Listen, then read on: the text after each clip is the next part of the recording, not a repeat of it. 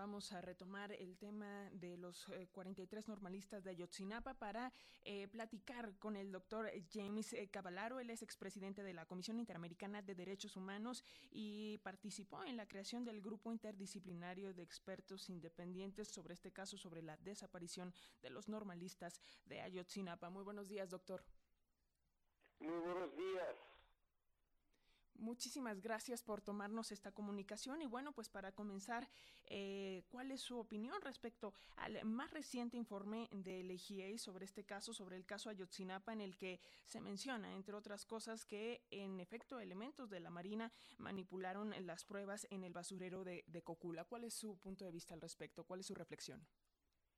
Bueno, este, el informe es, un trabajo muy importante como los otros trabajos del GIEI este, hecho en función de la investigación seria comprometida de los y las este, integrantes del mecanismo creado por la Comisión Interamericana. Las revelaciones de este informe son gravísimas. Como ha citado, el papel de la CEMAR este, es bastante preocupante.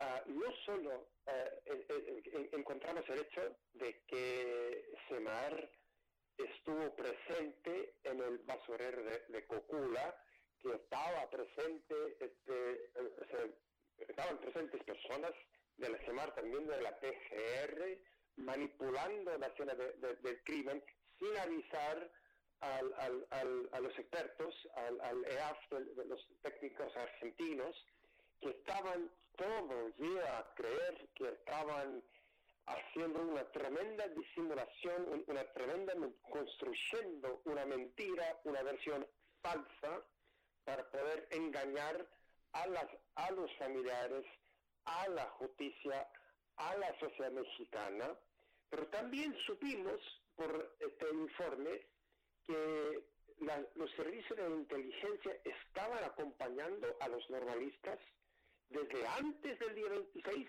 y 27 de septiembre eh, eh, la, noche y, la madrugada de los hechos terribles, de, los homicidios y las desapariciones forzadas, estaban acompañando y que habían infiltrado en entre los normalistas de tal forma que con certeza tenían información en tiempo real sobre lo que estaba pasando y nada de eso fue descubierto sino hasta hace algunos meses, es decir, siete años después de los hechos.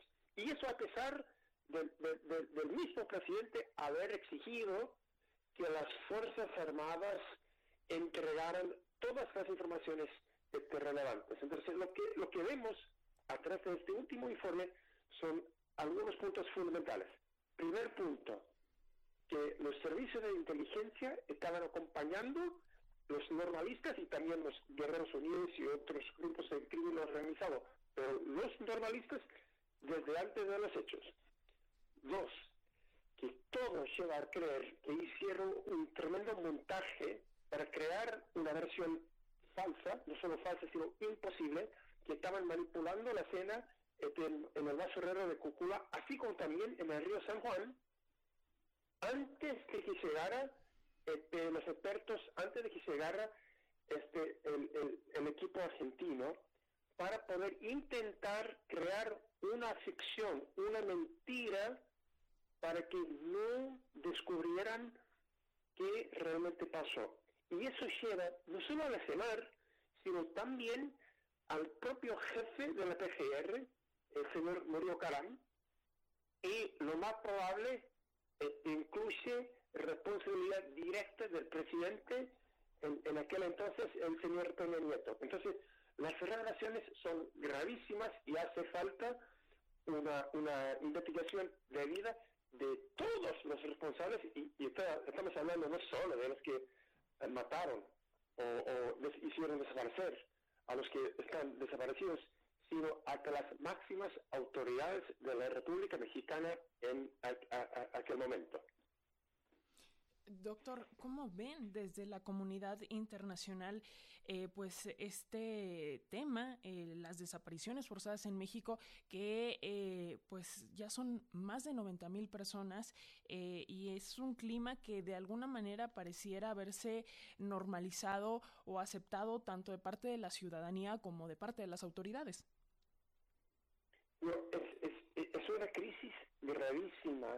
El mundo entero reconoce, y México también, con los últimos casos este, terribles de, de, jóvenes este, que, que, que han, han, sido este, raptadas y, y, y, después encontradas uh, muertas, se ve que es, que es un tema que, que choca la conciencia mexicana, que pone en riesgo la vida de todas uh, y todos en, en, en México, y desde la comunidad internacional lo que se ve es cada vez más o la incapacidad o la falta de, voluntad política o la incompetencia para enfrentar un problema gravísimo.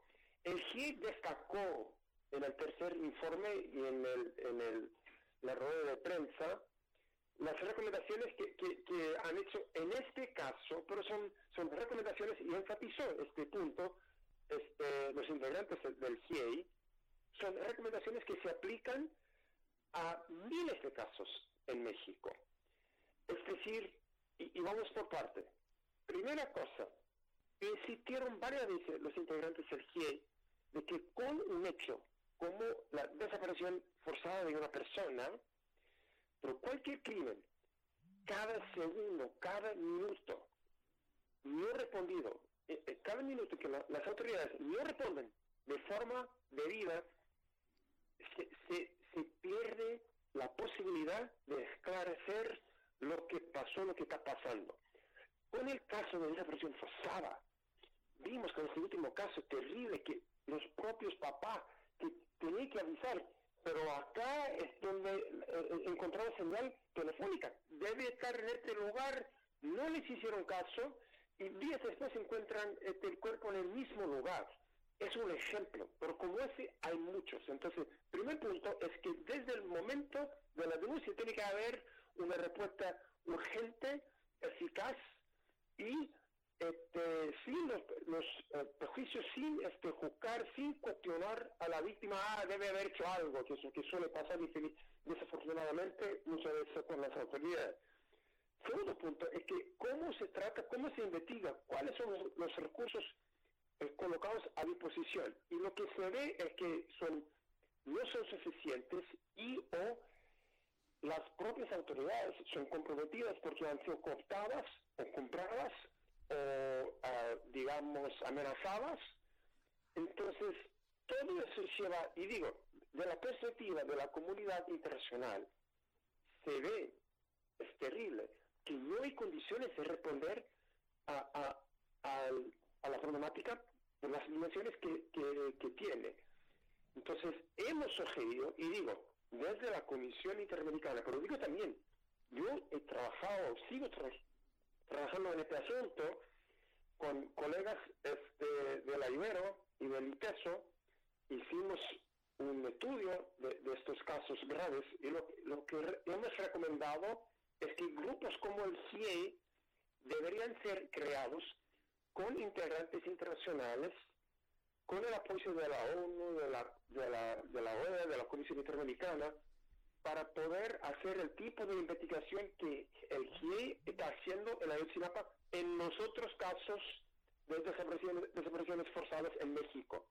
Pero hace falta, creo yo, y muchas otras personas de la comunidad internacional algún tipo de mecanismo fuerte, contundente, con condiciones internacionales, este, con capacidad de investigar eh, los casos para quebrar el ciclo de impunidad, el ciclo de impunidad que condena a, a todas y todos en México a esta vida con miedo permanente. Miedo que a mí me puede pasar, que a mi hija le puede pasar, que a mi prima, a mi, a, mi, a mi tío, a, mi esposa le puede pasar e, esta cosa terrible que es la desaparición forzada.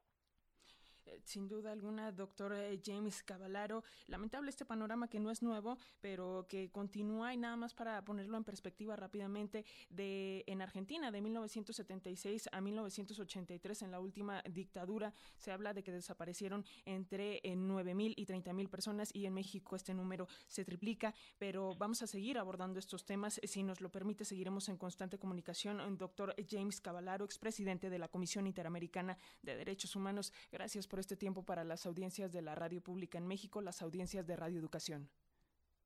No, gracias, gracias a ustedes por abrirla de paso. El tema es, de gran, gran, gran importancia para México y para el mundo. Muchísimas gracias, doctor.